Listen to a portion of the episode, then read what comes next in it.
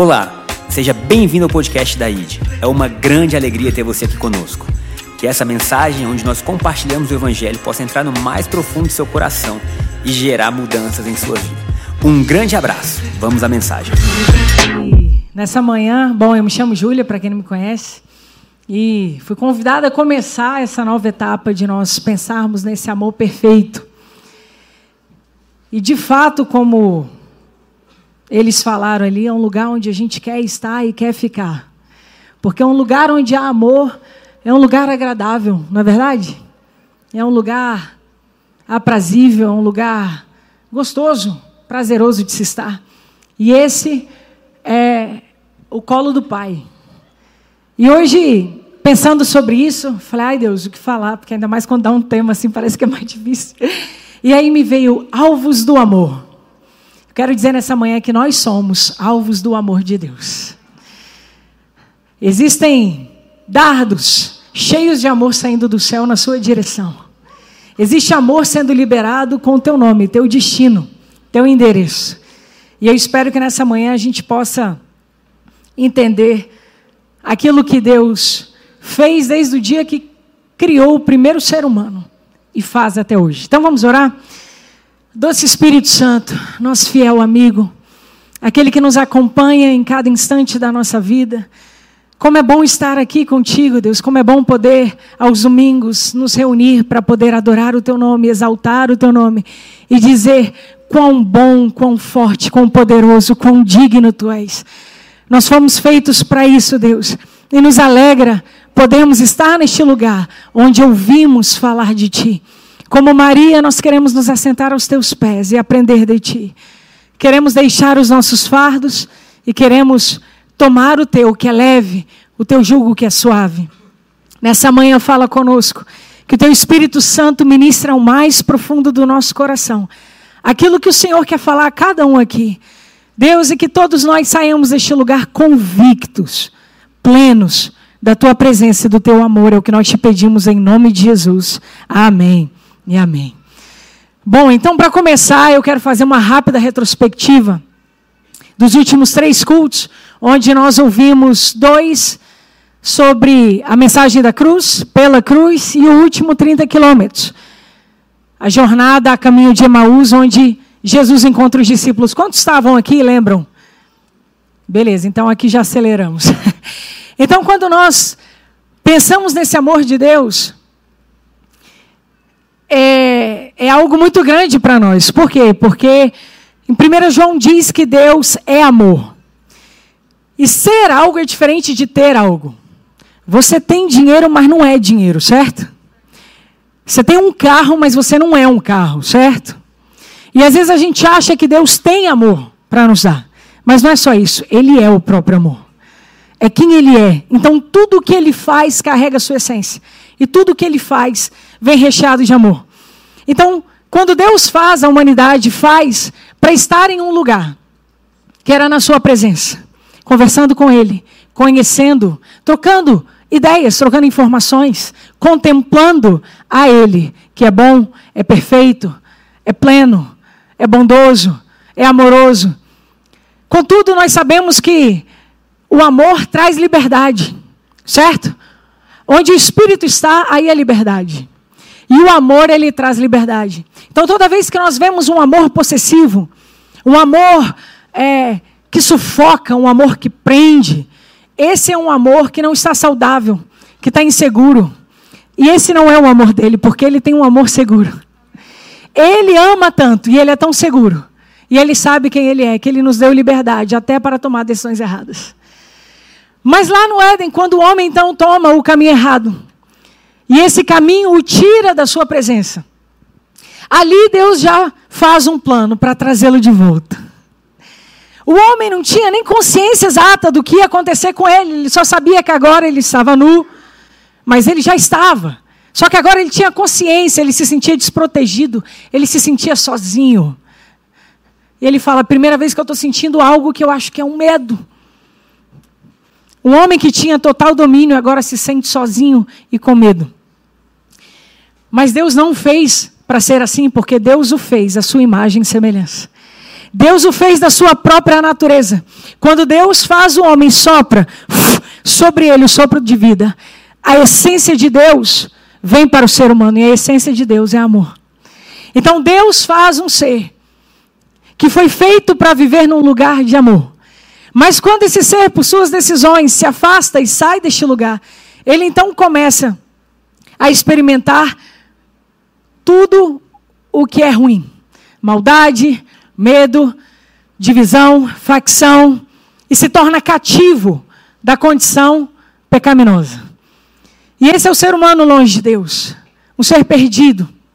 Mas Deus olha para aquele homem, Deus dá a consequência dos seus atos, mas ele diz: Eu fiz você para estar comigo. Então, ali no Éden, Deus já faz um plano, que era o plano redentivo, era o plano do retorno do filho para casa. Nós não sabíamos de nada, estávamos perdidos, estávamos na nossa, no nosso lamaçal, estávamos nas nossas ações, vivendo como meros animais, desconectados de Deus. Mas o alvo de Deus nunca mudou. Sempre continuou sendo os filhos dos homens. Provérbios 8 diz que ele era o arquiteto do Pai na construção de todas as coisas. Fazendo galáxias, calculando, medindo os oceanos com a palma das mãos.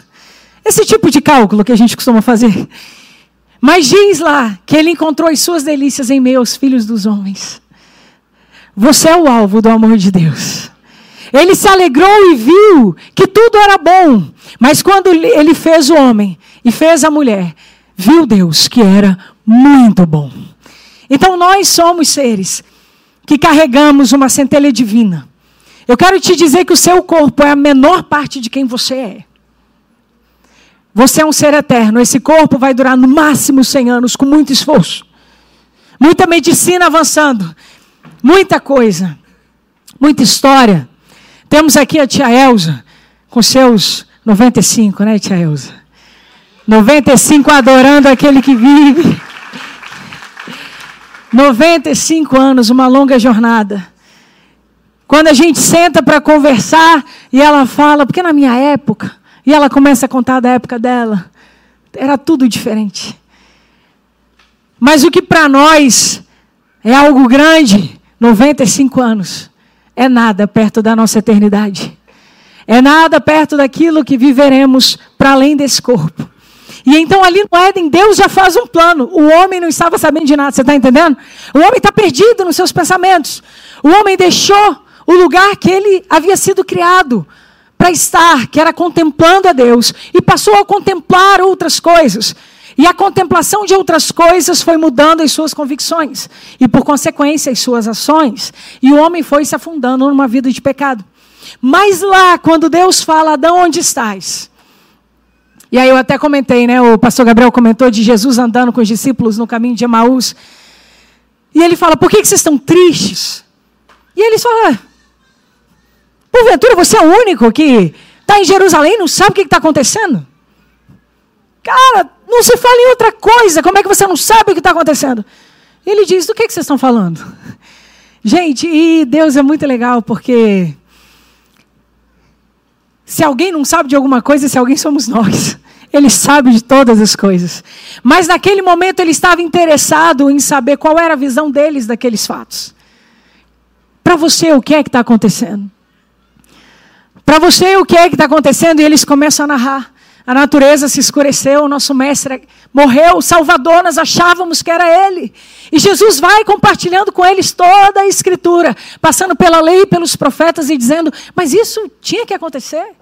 Ele precisava morrer, porque o salário, precisa, o salário do pecado é a morte. E esse salário precisava ser pago. Mas ele, ao terceiro dia, ressuscitaria. E aí os discípulos ainda dizem: É verdade, umas mulheres estiveram lá no túmulo e disseram que estava vazio. Veja só, eles estavam tendo sinais de que as coisas estavam acontecendo. Mas a visão deles estava de que tudo havia acabado. Até que Jesus parte o pão e eles reconhecem a Cristo. Há um plano feito lá no Éden que ele se concretiza em Jesus. Quando Jesus assume o nosso lugar, toma o nosso lugar e fala: a lei exige um pagamento e ele será dado. A lei será cumprida. Eis-me aqui. E aí um dia João Batista, está batizando o povo para arrependimento e ele ergue os olhos. E ele fala: Para tudo, porque agora vem alguém diferente. Eis o Cordeiro de Deus, anunciado lá no Éden para cobrir Adão e Eva. Agora ele vem para cobrir a humanidade. Porque em Romanos diz que se pela ofensa de um só entrou a morte, pela justiça e obediência de um só, a vida alcança todos. E assim, ao passar pela cruz, a nossa vida vai sendo mudada. E nós então mudamos de lugar. Entramos no nosso primeiro tópico, que é de volta ao nosso lugar. Ao lugar seu e só seu. Quando Deus te fez, Ele preparou um lugar do seu tamanho, do seu jeito, com a sua forma. E esse lugar é um lugar na sua presença, na sua casa, para contemplação de quem Ele é. E quando você não ocupa esse lugar, ele não é ocupado por outro, ele fica vazio. Porque você é o alvo do amor de Deus. Deus consegue nos ver em multidão, mas Ele consegue nos ver individualmente. E esse amor é o amor que nos resgata, que nos transforma e que nos leva de volta ao nosso lugar. E aí, pensando em lugar, eu pensei na palavra habitat, né? Quando a gente fala de habitat natural e começa a estudar biologia, etc. E habitat é um conjunto de circunstâncias físicas e geográficas que oferece condições favoráveis à vida, ao desenvolvimento de determinada espécie animal ou vegetal. Eu quero dizer para cada um de nós que o nosso habitat é a presença de Deus. Esse é o lugar que tem as condições favoráveis à nossa vida, ao nosso desenvolvimento, ao nosso melhor funcionamento. E aí você diz, Júlia, mas eu posso estar fora e funcionar. Vai funcionar, talvez não adequadamente. E aí os resultados a gente vai vendo depois. Mas há um lugar próprio para o ser humano viver de forma plena, e esse lugar é a presença de Deus. Queria ler com vocês Colossenses 1, versículo 13 e 14. Diz assim: Ele nos resgatou do poder das trevas e nos trouxe para o reino do seu Filho amado, que comprou nossa liberdade e perdoou nossos pecados. A outra versão diz assim: Ele nos libertou do império das trevas e nos transportou para o reino do Filho do seu amor. Quando eu digo que há um amor na nossa direção, eu quero dizer que há esperança para nós. Porque nós estávamos, conscientes ou não, em um lugar de trevas, escuridão, medos, maldade, competição, facção, brigas, contendas, ciúme, inveja, vaidade, orgulho. E de repente Deus olha para nós funcionando naquele ambiente e diz: vocês não vão sobreviver aí. Porque se você, se você tirar um animal aquático da água, o que acontece com ele? Por que, que ele morre? Por que, que o peixe morre e você não? Porque nós fomos feitos para ambientes diferentes. Para nós é o contrário, ou você se prepara para ir para a água, ou você vai morrer afogado. Eu sei nadar, parabéns, nadador. Seus músculos te sustentam por um tempo. Se você for viver na água, você vai morrer, você não foi feito para isso. Esse é o nosso habitat. Deus nos fez para viver na Sua presença. Contudo, nós precisamos entender onde é que nós estávamos. E nós estávamos perdidos nos nossos pecados e delitos. E nós estávamos lá sem procurar por ajuda.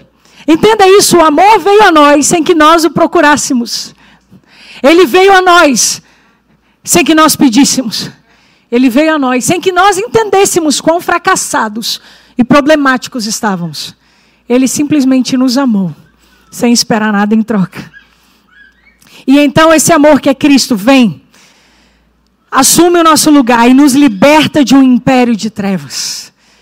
Ele nos tira de um lugar onde nós não devíamos estar. E ele nos traz para um reino de amor. E nesse reino de amor, ele nos devolve liberdade, porque o amor dá liberdade. Onde o Espírito Santo está, aí é liberdade. E aí, às vezes, eu penso, eu digo, ai, podia não me dar, porque aí eu pelo menos não errava de novo. Mas Ele quer nos dar liberdade, e que nós, na nossa liberdade e voluntariamente, decidamos por estar com Ele, na Sua presença, no nosso lugar de plenitude, que é a presença de Deus. E então ele nos traz para o reino do Filho do seu amor, no qual temos, você só tem isso neste reino. Redenção e remissão de pecados. Redenção fala de auxílio, salvação. Deus trouxe ajuda para nós. Deus trouxe salvação para nós, sem que nós soubéssemos que precisávamos. E Ele traz também remissão. E a remissão fala de perdão, de misericórdia. Que amor é esse? Que antes que houvesse arrependimento, já disponibilizava perdão. Que amor é esse que antes que tivesse pedido de socorro, já traz salvação? Que amor é esse que não olha para o outro, mas para si? Há algumas passagens bíblicas que diz que Deus não nega a si mesmo. Não é porque nós somos infiéis, não é porque nós erramos, não é porque que ele vai ser. Ele diz mesmo que vocês sejam, eu permaneço sendo quem eu sou. Só que quando foi soprado para dentro de nós um espírito, esse espírito trouxe uma essência daquele que é fiel, daquele que é bom, daquele que é amor. E essa essência está dentro de nós. E é essa essência que nos alimenta. Nós fomos feitos para amar e sermos amados. Sim ou não? É impressionante. Se você for olhar toda a necessidade humana, ela vai chegar numa base: amor.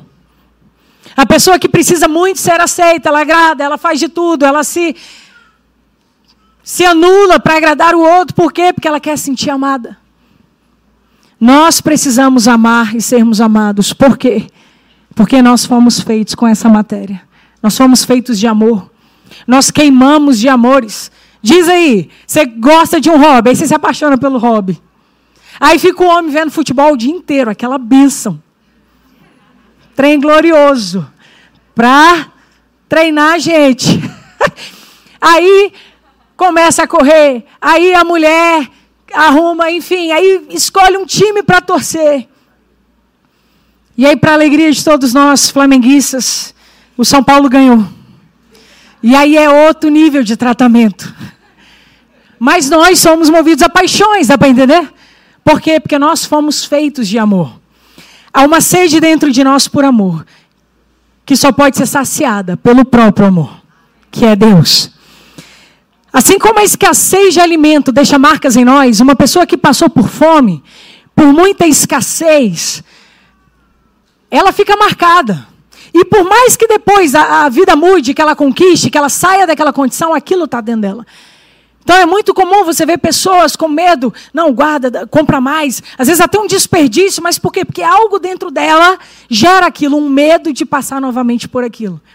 Semelhantemente somos nós, quando vivemos a escassez de amor. Sentimentos como rejeição, sentimentos de competição, sentimentos de baixa autoestima, vão tomando conta da nossa vida e nós vamos vivendo em reflexo a isso. E hoje eu queria trazer para nós que existe um lugar de cura. Existe um lugar onde o sedento pode saciar a sede. Existe um lugar onde o faminto pode matar a fome. E esse lugar é dentro do próprio Deus. Quando Paulo diz assim: tudo que eu quero é ser achado nele. Nele, nós temos uma preposição mais um pronome, certo? O pessoal nem lembra mais disso, hein? Vamos, pessoal. Gramática. Em Ele, nós estamos nele, estamos dentro, esse é o nosso lugar. O único lugar que nós temos segurança é dentro dele. Quando nós estamos nele, você pode estar passando o que for, mas algo aqui dentro diz que você está seguro. Sabe assim, quando você está num lugar que você sente que tem algum perigo, o que, que a criança faz? Olha para o pai e para a mãe. E o pai e a mãe passam segurança. Se meu pai e minha mãe estão tranquilos, eu acho que dá para ficar. e é exatamente isso. Quando nós olhamos para o nosso pai, nós recebemos dele tudo o que precisamos. Só que muitas vezes a, a escassez do amor vai deixando em nós marcas. E essas marcas vão limitando o nosso caminhar, limitando os nossos relacionamentos, limitando a nossa entrega. Muitas vezes vai nos afastando de Deus. E aí, às vezes, você fala assim, mas eu estou aqui todo domingo. Tá, mas estar aqui não necessariamente quer dizer que você esteja em um relacionamento com Deus. Existem pessoas casadas que dormem na mesma cama por anos e vivem em planetas diferentes. Vidas completamente diferentes. E quando falam, falam sobre algo em comum, as contas ou os filhos. Elas não deixam de estar em casa. Só o estar em casa não diz respeito ao nosso relacionamento. O que supre a nossa alma é um relacionamento com Deus. E muitas vezes, quando a gente dá uma esfriada, perde uma conexão, a nossa vida vai parando, vai freando, ministérios vão parando, pessoas com tanta coisa a dar, a oferecer, com, e eu digo coisas espirituais, tá, gente? Tanta coisa que Deus vem ministrando, mas atadas, por quê? Porque o coração está ferido.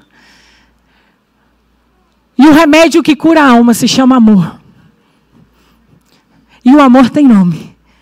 Se chama Deus. O Pai, o Filho e o Espírito Santo batidos, vitaminados, sendo ingeridos e mudando tudo aqui dentro. E há uma passagem que nos mostra muito claro isso, quando o filho pródigo está na casa do pai, ele tem tudo do pai, está tudo disponível para ele, mas um dia ele resolve sair. E ele fala: Ah, vou sair um pouco daqui.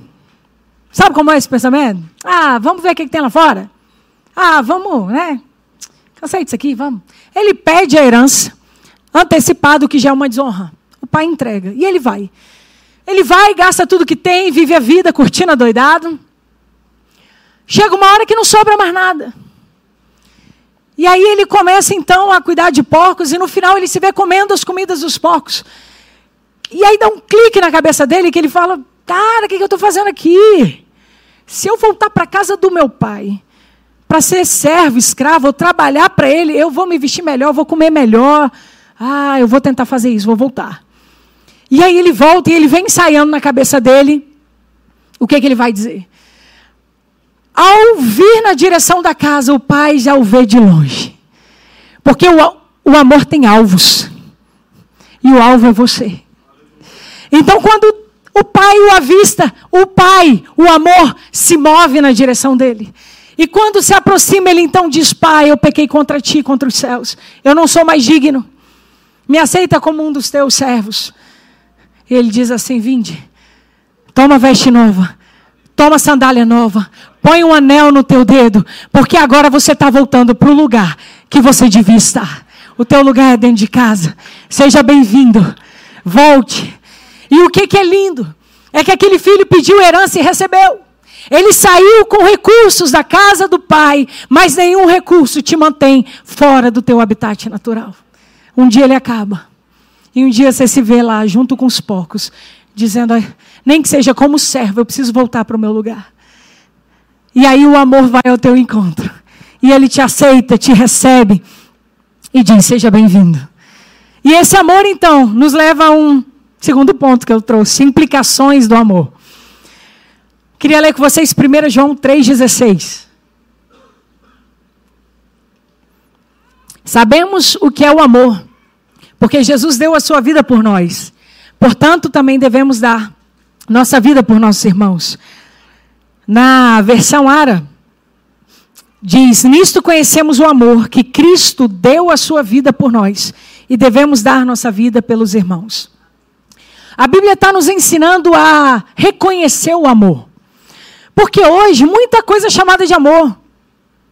As pessoas é, têm relações das mais diversas, sem nem saber o nome uma da outra, e chamam isso de fazer amor. Mas a Bíblia, ela sempre vai trazer norte e clareza para nós. E ele diz: Nisto conhecemos o amor, em que Cristo deu a sua vida. O amor implica doação. O amor passa pelo outro. O amor não fala só de mim mesmo. Você ser alvo do amor de Deus é maravilhoso, mas eu quero te dizer, é, me entenda da forma, eu espero que eu consiga dizer o que eu estou pensando. Você é o alvo, mas depois você passa a ser uma passagem, onde ele te alcança e alcança outros através de você. E então esse alvo vai sendo multiplicado. O amor fala de abnegação, que é renúncia espontânea do interesse da vontade, da conveniência própria. O amor fala de entrega. voluntariamente, espontânea. O amor fala de algo que eu faço porque eu amo e não porque estão me obrigando. O amor nos move na direção do outro. O amor fala de algo que entra, transforma e frutifica. O amor dá frutos. Eu queria ler com vocês Filipenses 2, de 5 a 8, que fala sobre o amor desse nosso Cristo. Então nós lemos que nisso conhecemos o amor do Pai em que Cristo, em que Cristo se deu e que nós agora devemos também nos dar. Tenham a mesma atitude demonstrada por Cristo Jesus. Embora sendo Deus, não considerou que ser igual a Deus fosse algo a que devesse se apegar. Em vez disso, esvaziou a si mesmo, assumiu a posição de escravo e nasceu como ser humano. Quando veio em forma humana,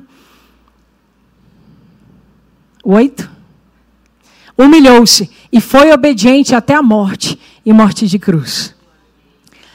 Na cruz nós vemos a concretização da maior história de amor.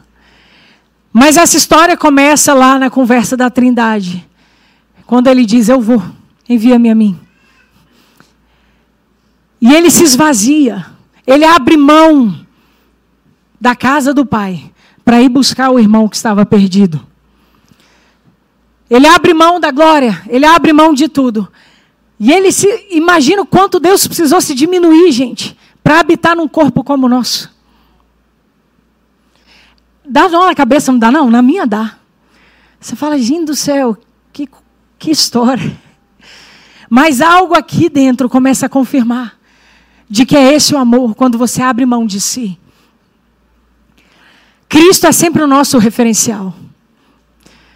E muitas vezes nós queremos o que Ele tem a oferecer. Mas mais do que o que Ele tem a oferecer, Ele quer se dar. Se dar a conhecer. E aí Deus nos coloca em uma vida aqui que pouco a pouco vai nos ensinando o que Ele queria nos mostrar. Então Deus nos faz seres relacionais como Ele é. Porque Deus gosta de se relacionar. Se você tiver dúvida, gente, pensa assim: o que fez Deus fazer a mulher? Está respondido. Quando Adão estava muito calado, ele cria Eva. Eva, vamos conversar. Brincadeira, gente, isso é na minha cabeça. Porque eu fico pensando, cara, Deus, para aguentar a gente, Ele é Deus mesmo. Porque tem hora que nem a gente se aguenta. Quando é muita mulher falando ao mesmo tempo, meu Deus. Deus é um ser relacional. E aí ele começa a nos colocar para se relacionar. Aí a gente se apaixona por alguém. E o amor implica movimento, ação. O amor nos move, não é verdade? Quando você ama alguma coisa, você se move para aquilo. Quando a pessoa ama correr, ela vai correr de madrugada, na chuva. Você vai, gente, isso não é de Deus, mas dizem que é. É uma paixão, o amor nos move, o amor faz, o amor acontece. E aí nós nos apaixonamos por alguém, né? Vamos nos aproximando, aí quando dá match, começa a namorar, e aí vai dando certo, a gente resolve se casar. E aí o casamento é um lugar onde, de fato, exige renúncia, exige abrir mão, existe um pouco mais de paciência. O que, é que os casados concordam comigo? E aí o casamento vai lapidando a nossa vida, vai nos ensinando a sair da vida de solteiro, que é eu faço tudo na minha hora, no meu tempo, quando eu quero, chego e vou que eu quero, é em casa. Aí você vai, agora mudou, amiguinho. Mas por que, que eu tenho que mandar uma mensagem? Cara, você tem alguém compartilhando a vida que está preocupado em casa. Avisa, ser humano, onde você está. E aí o amor vai nos fazendo abrir mão de muitas coisas nossas em prol do outro. E o amor vai nos amadurecendo. O amor vai nos tirando de uma zona de conforto.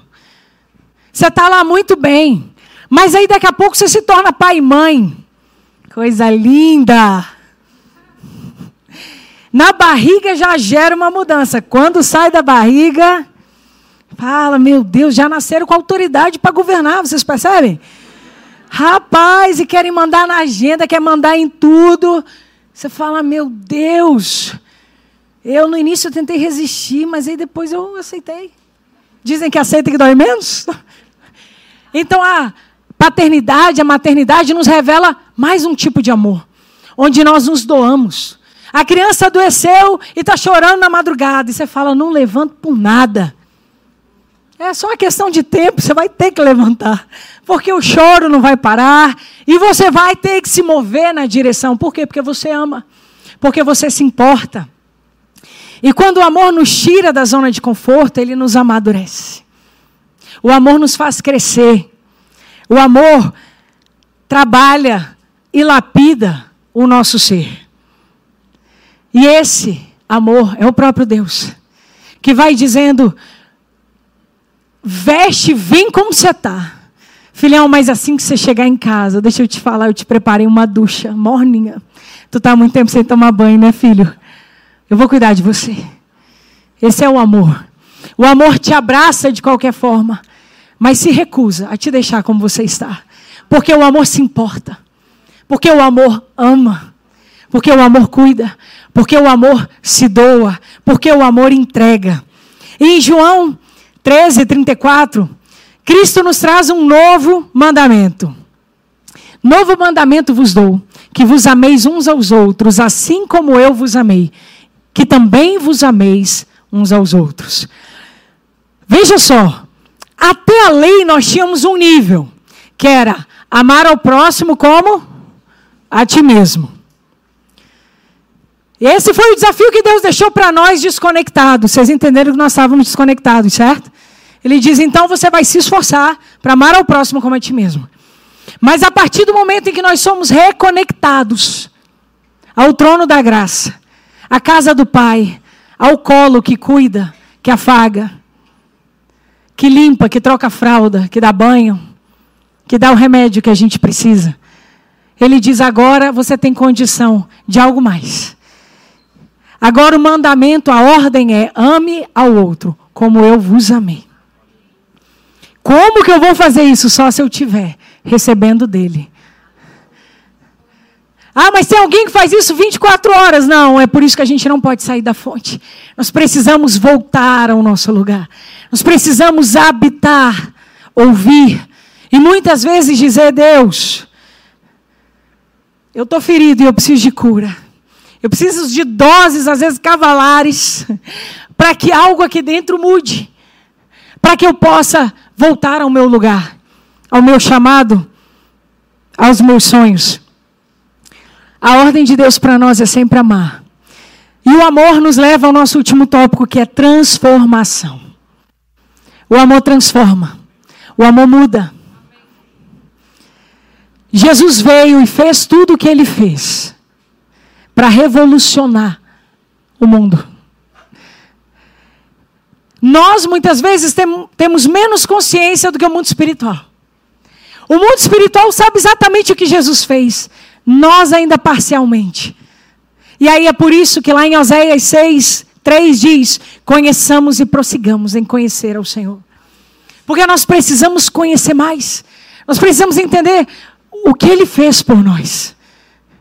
Porque esse amor muda, esse amor transforma. O amor traz novos limites e padrões. Eu citei o casamento. Quando a gente casa, novos limites e padrões vão sendo criados, não é verdade? Vem cada um de uma casa e de repente a gente vai precisar criar a nossa cultura familiar. Porque para um não tem problema pular na cama, às vezes para o outro tem. E a gente vai precisar criar um nosso. Então, o amor gera novos padrões. Aí você tem filhos. Aí ele faz com que os padrões subam. Porque agora tem alguém que não só ouve o que você diz, mas imita o que você faz.